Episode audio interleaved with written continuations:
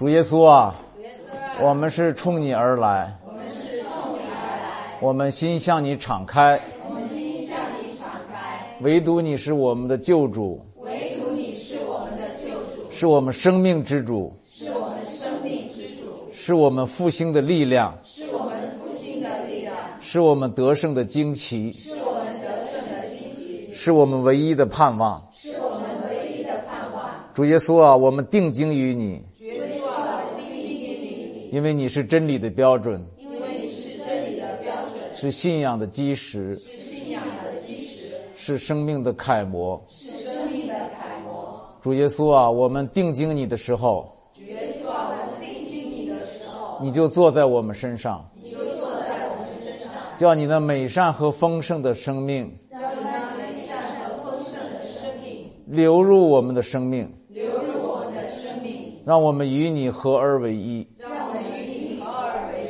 阿门。阿门。今天我们讲的观呢是信仰观，耶稣怎么看待信仰？我们用的故事就是雅各井旁的谈话。这个谈话我们在前边讲恩典的时候已经用过，但是那是从恩典的角度。那这一次我们用它呢，用在信仰的角度。可以这么讲哈，耶稣的信仰观是在对宗教的突破中诞生的。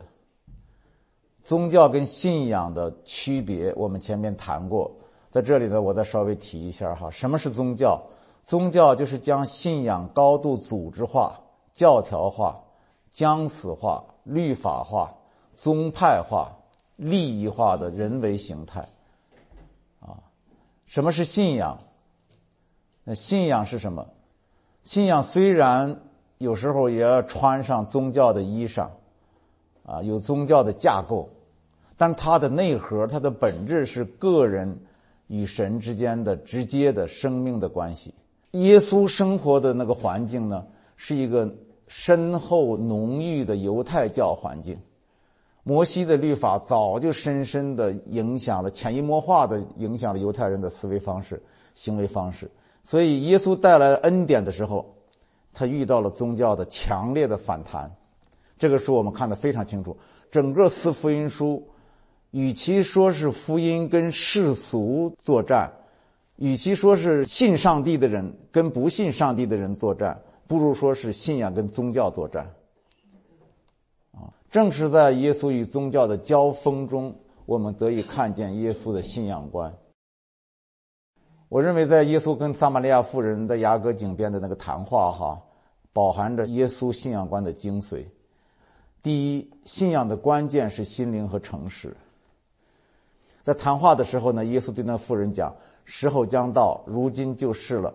那真正拜父的，要用心灵跟诚实拜他，因为父要这样的人拜他。神是灵，所以拜他的必须用心灵和诚实拜他。旧约注重行为，是行为之约；新约注重心灵，是心灵之约。”早在旧约时代的时候，上帝就借着先知耶利米说：“我要将我的律法放在他们里面，写在他们心上。”这是讲新约。那么耶稣传道呢，也总是从心出发。啊，他说：“恨人就是杀人，动淫念就是犯奸淫。”他责备法利赛人说：“你们在人面前是自称为义的，但你们的心，神却知道。”你注意，耶稣讲都是讲心。他是一贯的强调心灵跟诚实。他说：“你们这犹太人呐，你们用嘴唇尊敬我，心里却远离我。”他引用旧约的话，而且他直接告诉门徒：“神的国就在你们心里，不在这里，不在那里，在你们心里。”所以，只有从心出发，才谈得上信仰。这是信仰跟宗教的基本区别，最基本的区别。啊，如果说信仰的含义是信。和仰，那么宗教的含义就是宗和教，你就把这两个字拆开就好了。啊，信就是用信心，仰就是仰望，宗就是宗派，教就是教义。啊，凡不是发自内心的敬拜、奉献、侍奉、善功、德行，都算不上信仰。所以说，宗教徒不是没有这些，宗教徒他们也敬拜，他们也奉献，他们特别也讲善行，啊，也有侍奉，啊，都讲，而且有时候还真的不错。像有些犹太教徒啊，是吧？回教徒啊，佛教徒啊，他们的行为真的不错呀，外表看起来比我们更有涵养，啊，更好。所以说，你要比行为，我们真的没什么可夸的。但是这并不表明他是信仰。这个很要紧，有一句俄罗斯的言语说嘛：“鹰有时候飞得比鸡还低，但是鸡永远飞不了鹰那么高。”所以不能光比外表。反之，一个人只要用心灵跟诚实敬拜神，不管他有没有形式，不管他以什么形式，这就叫信仰。尽管你会软弱，尽管你会滑倒。尽管你的行为上不如一些谦谦君子，儒生风范，但是你的心灵跟诚实，神是知道的。他说：“好孩子，你是我的孩子，你跌倒也是我家的，这就是生命的关系，啊，不是一个道德关系。我们跟神的关系真的不是道德关系，是生命关系。你认了这个父亲，这个父亲认了你这个儿子，你们成为父子血脉关系了以后，不会因道德行为而改变。”啊，当然有说这不合适，那怎么不合适啊？他可以管教啊。父亲爱儿子可以管儿子，但是管归管，爱还是爱。所以，当耶稣单单以心灵跟诚实来定义信仰，信仰就与以下六个方面没有关系了。哪六个方面呢？第一，不分族群，信仰只看心灵和诚实，不分族群。圣经记载这件事发生在中午时分，那个时候呢，门徒进城买食物去了。耶稣走路困乏，坐在井边，见一个撒玛利亚妇人来打水，便对他说：“请给我水喝。”那个妇人有些诧异的说：“你是犹太人，怎么向我一个撒玛利亚妇人要水喝呢？”原来犹太人跟撒玛利亚人一向没有来往，这个族群的对立、隔离，啊，由来已久。那实际上呢，犹太人一直看不起撒玛利亚人，把他们视为低端人口，不屑与他们来往。此时此刻呢，耶稣平平静静的一个请求，就传达出了一个重大的含义，就是耶稣带来的是普世信仰，在耶稣这里不再分犹太人跟外邦人，也不再分选民和非选民，也不再分男人和女人，也不再分高端人和低端人。这是第一个，信仰不看族群；第二个不看宗教。妇人说：“我看出你是先知，但我们的祖宗在这山上礼拜，你们倒说应该礼拜的地方是在耶路撒冷。”耶稣说：“妇人，你当信我，时候将到，你们拜父也不在这山上，也不在耶路撒冷。那真正拜父的是用心灵跟诚实拜他。犹太人跟撒玛利亚人的宗教不同，啊，但是。”耶稣说：“我们可以有共同的信仰，啊，你在哪儿拜都没关系。这个在今天说起来，这大逆不道啊！你不管用什么方式没关系，你不管在什么地点没关系，啊，只要我们用心灵跟诚实，我们都是有共同信仰的人，共同信天赋的人。这是一个破天荒的宣告啊！他们原先的一切的差别，现在都没有意义了。”只要用心灵跟诚实敬拜天赋，就在一个信仰里了。第三是不看外表，那时候撒玛利亚人呢是在基利新山上敬拜神，呃，犹太人呢是在耶路撒冷的圣殿里敬拜神。那推而广之，我们说有史以来，有人以隐修苦行的方式敬拜神，有人以行善跟奉献的方式敬拜神，是吧？我们看到有各种方式的宗教形式。那么，耶稣并没有否定这一切外表形式。实际上，发自心灵跟诚实的敬拜也会表现为一定的形式的。所有的内容都必须有形式，没有形式你怎么表达内容啊？你说蹦啊跳啊，这算是一种形式。你在那不蹦不跳，不也是一种形式吗？你在那像木头一样，不也是个形式吗？木头形式。对呀，用心灵跟诚实敬拜，不是否定形式。乃是否定局限在某一种形式，发自心灵跟诚实的敬拜可以有不同的形式，在各种形式中，啊，都可以发自心灵跟诚实。第四，不循传统。耶稣说：“你们所拜的，你们不知道；我们所拜的，我们知道，因为救恩是从犹太人出来的。犹太人作为上帝的选民，生来就是为耶稣的救恩做预备的。但是如今，救恩降临的时候，耶稣破茧而出的时候，他却不仅仅只限于犹太人，他要超出犹太人，光照全人类。啊，这是一个新的纪元。”上帝对人的期待只凝聚为一点，那就是心灵跟诚实，其他的一切都微不足道。包括犹太人作为神的选民，他们引以自豪的所有的传统，都要被突破，因为救恩从他们出来以后要流向全地。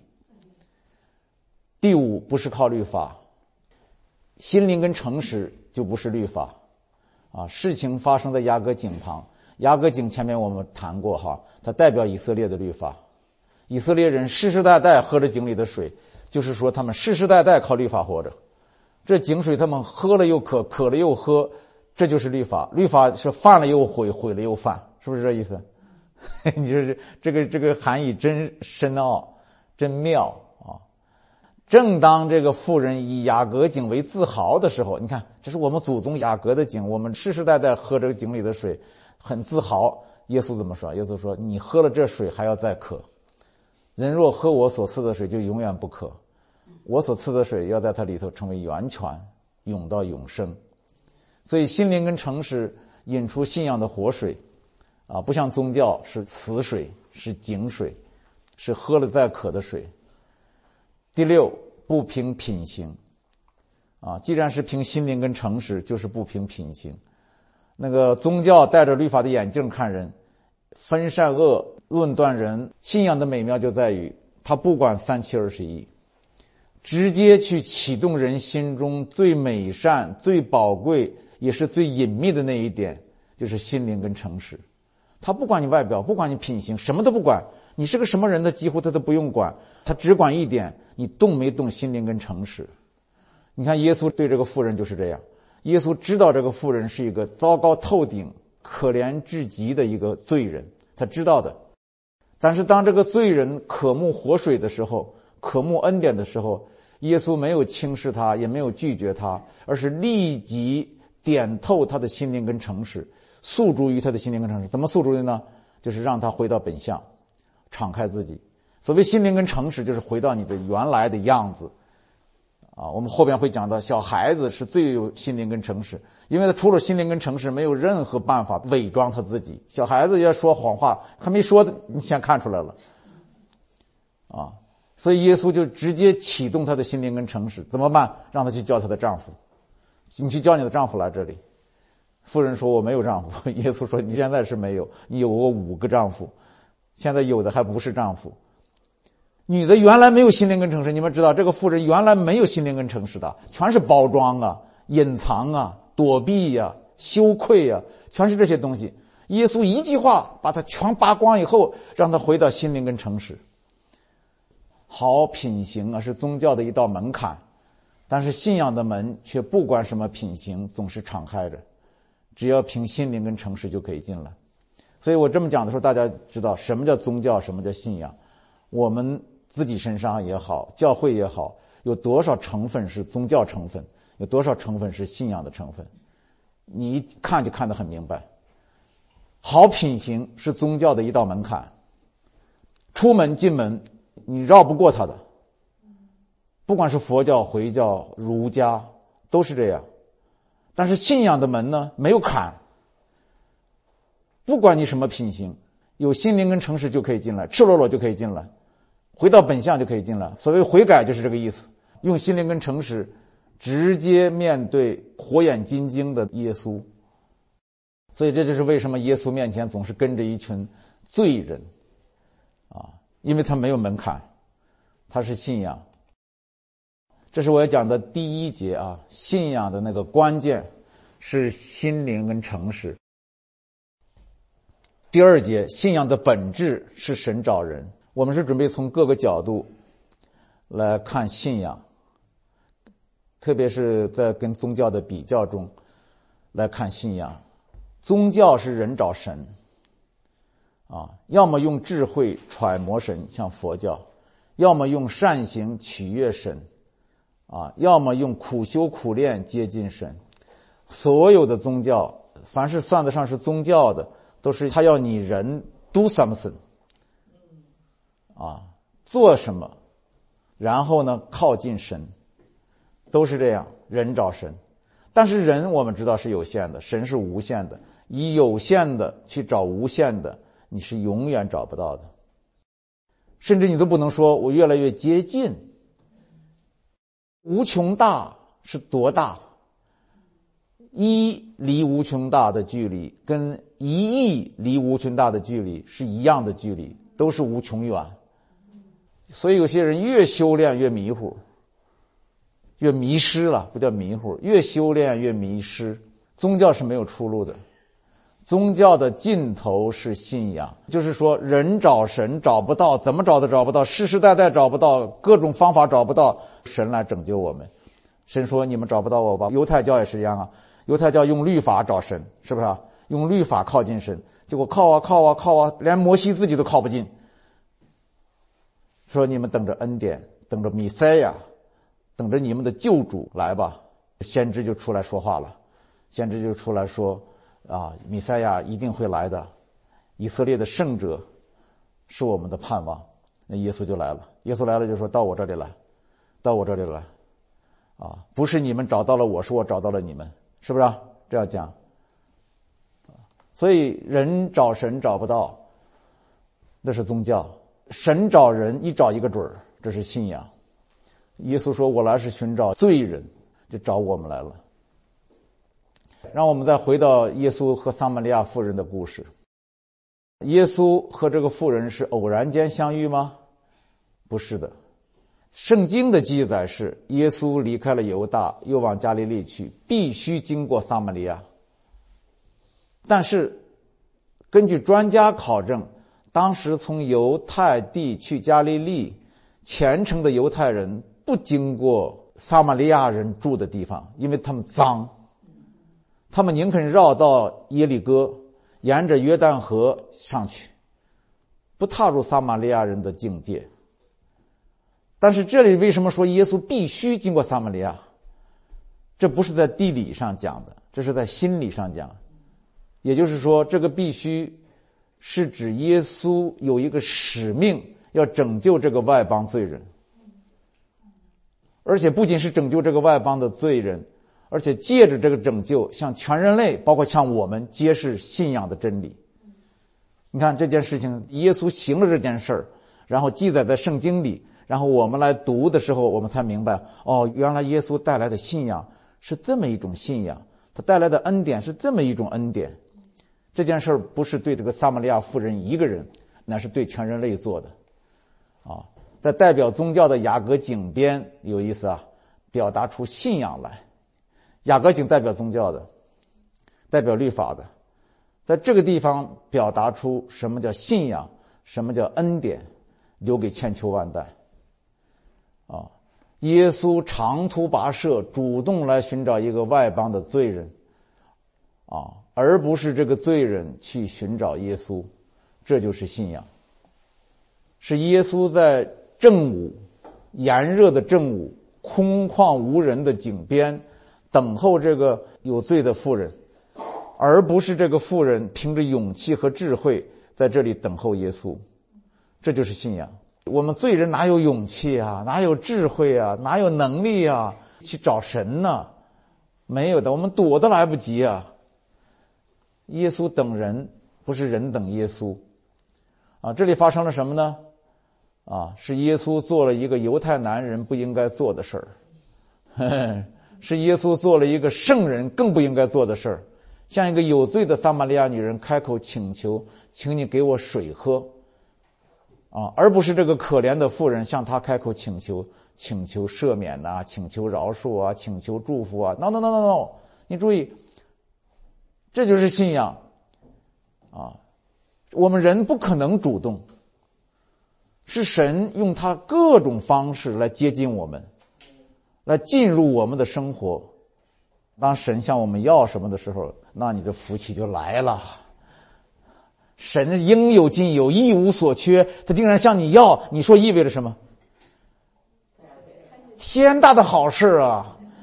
还有啊，是耶稣打破了一切禁忌，屈身抚救罪人，是圣洁踏入了污秽，光明进入了黑暗，而不是罪人自新、自省。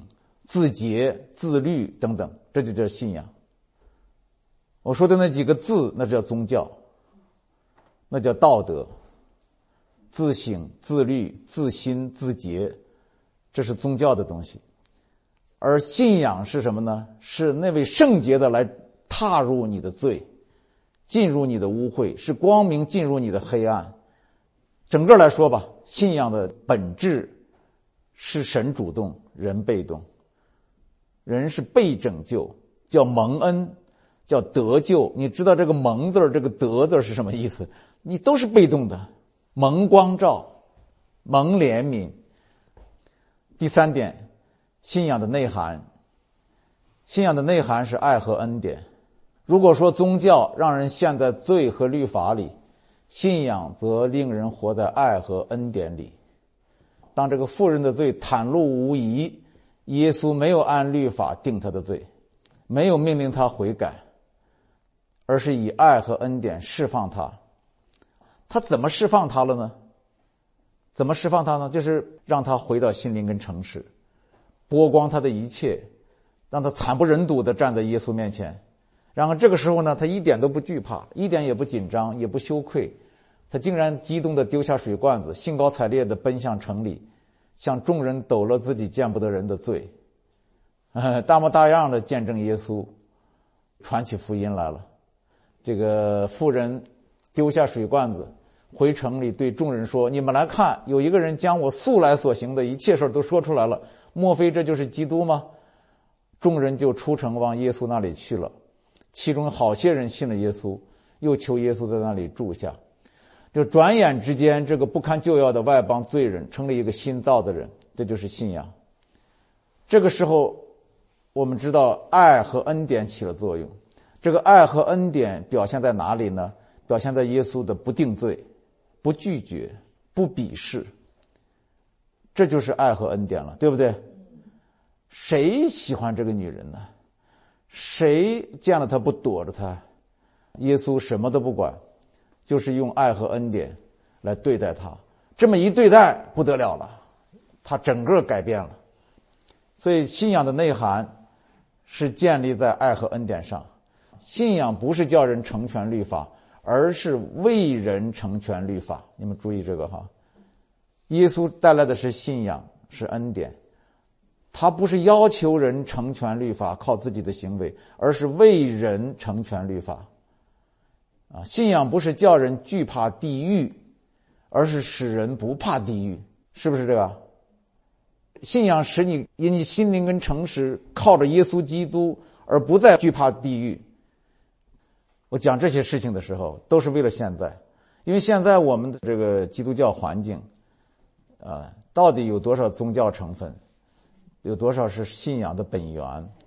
你这么比较的话，就看得很清楚。信仰不是叫人成全律法。而是为人成全律法，不是叫人惧怕地狱，而是使人不怕地狱。啊，你就可以看一个牧师讲道，他讲出道来的效果是什么？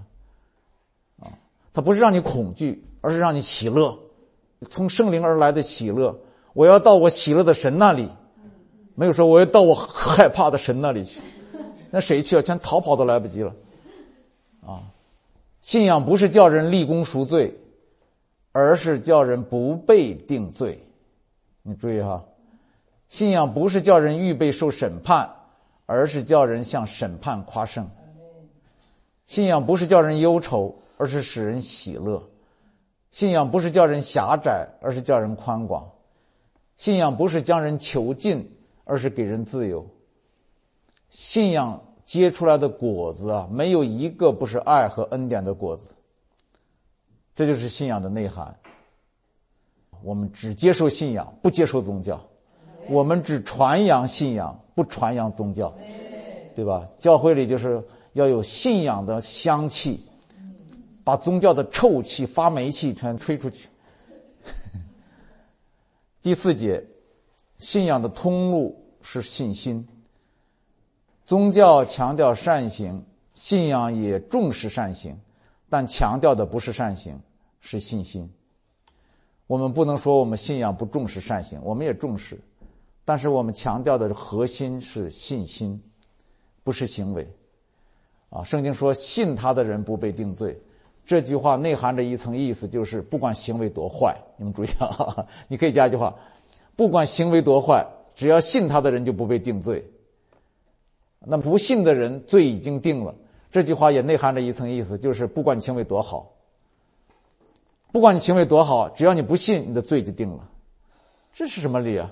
这就是信仰的理，没办法，因为它的前提就是说，人人都有罪，人人都已经有罪了，人人都已经在罪里了。耶稣对妇人说：“你若知道神的恩赐，就必早求我。”恩赐的原文是礼物，gift。说这份礼物已经给你预备好了，就是要给你的。啊，与你好不好没关系，但是却跟你信不信，也就是要不要大有关系。啊，宗教认为好人得好报，配得才获得，实际上这是用人与人的关系投射人与神的关系，与信仰南辕北辙。这个撒玛利亚妇人败坏的本相显露之后，不是靠他痛改前非的行为。也没有任何庄严神圣的仪式，他一下子就进入了信仰，一下子就被神使用，一下子就带领很多人信主。他是怎么一步跨进了信仰？他到底做了什么？你想想，他做了什么？他就是信嘛，他就是信。你是先知，当他说我知道米赛亚要来，他来了，必将一切的事都告诉我们。耶稣立刻说。这跟你说话的就是他，这句话他信了，他传的是这句话，他大姐讲的说，我们素来所盼的那位难道就是他吗？他传的是这句话，这个信使他兴高采烈，像小孩子一样，啪啪啪啪啪，什么都不顾了，连脸都不要了，丢下水罐子到城里传福音去了。他说：“你们来看，有一个人将我素来所行的一切都说出来了，莫非这就是基督吗？”尽管他的信心呢，一开始并不是很大。但是神的恩典一开始就很大，因为耶稣对他说：“你若早求我，我必早给了你活水。”说神的恩典早就很大很大的预备着给他了，让他来支取。啊，显然他是因信而脱离了撒玛利亚人的宗教，进入了基督信仰。因信，他的过去的东西什么都没变，他还是一个撒玛利亚的妇人，他家里的情况。依然如旧，说不定她那个不是丈夫的男人还在家里等着她。乡亲们那个眼光还是原来那种鄙视的眼光，什么东西都没变，但他的心变了，他自己的心变了，他的心第一被爱和恩典所感动了，所充满了；第二，更重要的是他有了信心来领受这个爱和恩典。本乎恩，因着信，在他这儿已经成了。啊，他进入信仰了。好，第五节，信仰的特征是像小孩子。什么是信心？怎么进天国？天国里是些什么人？天国里谁最大？在回答这些问题的时候，耶稣一再拿小孩子来做比喻，以至于小孩子在耶稣这里享有超过一切人的尊荣。嘿嘿，大家都熟悉耶稣下面这些话啊！我实在告诉你们。你们若不回转变成小孩子的样式，断不得进天国。凡自己谦卑向着小孩子的，他在天国里就是最大的。凡为我的名接待一个向着小孩子的，就是接待我。有一次，门徒告诉耶稣，连鬼也服了他们。耶稣被圣灵感动，就欢乐地说：“父啊，天地的主，我感谢你，因为你将这些事像聪明通达人就藏起来，像婴孩就显出来。父啊，是的。”因为你的美意本是如此，这么看起来哈，信仰最钟情于单纯的人，而且呢，他也叫人变得单纯。这个撒玛利亚妇人，她原来的心情沉重，不敢见人呐，趁着人们中午休息的时候，悄悄来打水。我在想象他的面容一定很苍老、老气横秋、死气沉沉，这么多年的压抑、愁苦、负罪感、羞耻感压在他的心头。他不仅在犯罪啊，也在被定罪当中啊。也在被歧视当中，他怎么能开心的起来呢？可是后来他怎么呢？后来丢下水罐子，忘乎所以，不顾一切的跑到城里，逢人便说便讲，而且还迫不及待的领人来看耶稣，这不像个小孩子吗？他后来的举动完全是小孩子的举动，他以前是个老气横秋的囚犯的样子，奴隶的样子，转瞬之间，一有心灵跟诚实，一接受爱和恩典。一用对耶稣的信心，他立刻变成小孩子，蹦蹦跳跳的，你可想象出来，他完全得到了释放，他自由了。可以想想，如果不是耶稣千里迢迢来找他，如果不是他进入了基督信仰，这个被罪折磨的千疮百孔的女人，一辈子到死也活不出小孩子的样式。我们也是这样，没有在耶稣基督里。永远是老态龙钟、死气沉沉，哪怕你每一个星期去教会都一样。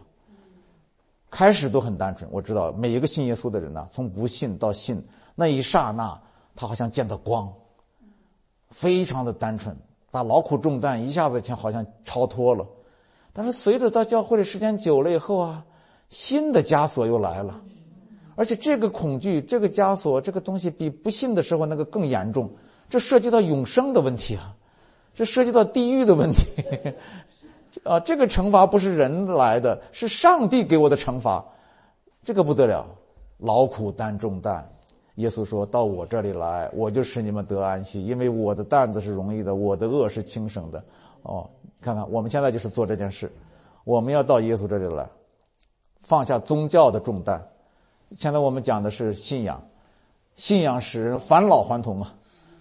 生活使人沉重，知识使人复杂，宗教使人包装，岁月使人苍老，只有信仰才能使人单纯，使人轻松，使人赤裸，使人返老还童。最后一节，信仰的诉求是上帝的荣耀。众人听见撒玛利亚妇人的见证，就出城往耶稣那里去。其中好些人信了耶稣，又求耶稣在那那里住下。耶稣便在那里住了两天，因为耶稣的话信的人就更多了。啊，众人说：“我们信不是因为你的话，是我们亲自看见了、听见了，这是真的救世主。信仰将人引向耶稣，将荣耀归于上帝。”这个妇人呢，丝毫没有炫耀说：“我得救了，我称义了，我自由了，我不一样了，我发现真理了，我眼睛明亮了，等等。”富人只是惊喜而谦恭的将人们带到耶稣面前，说：“你们来看这个人。”他仿佛在说：“我的罪孽跟羞耻已经不重要了，你们透过我的罪来看他的义吧，你们透过我的丑来看他的美吧，你们透过我的不配来看他的恩典吧。”德国的一个哲学家哈曼，他曾经问到一个问题，说：“人究竟有多大的价值？”值得上帝以如此昂贵的代价来拯救。换句话说，上帝为什么要不惜一切代价拯救我们这些渺小、可怜、不值钱的人？答案只有一个：人身上有上帝的形象，上帝要在人身上恢复和完全他自己的形象。昨天我谈到过，上帝救我们仅仅是为了我们吗？No，为了他自己的荣耀。因为保罗讲的很清楚，我们犯了罪，犯了罪是什么呢？亏缺了神的荣耀，也就是说，人在上帝昂贵的救赎中的价值，正是人身上上帝自己的形象本身。上帝救赎的是你，但是他成全的是他自己的荣耀。大卫讲话怎么说？为你自己的名引导我走义路，这个话说的真好。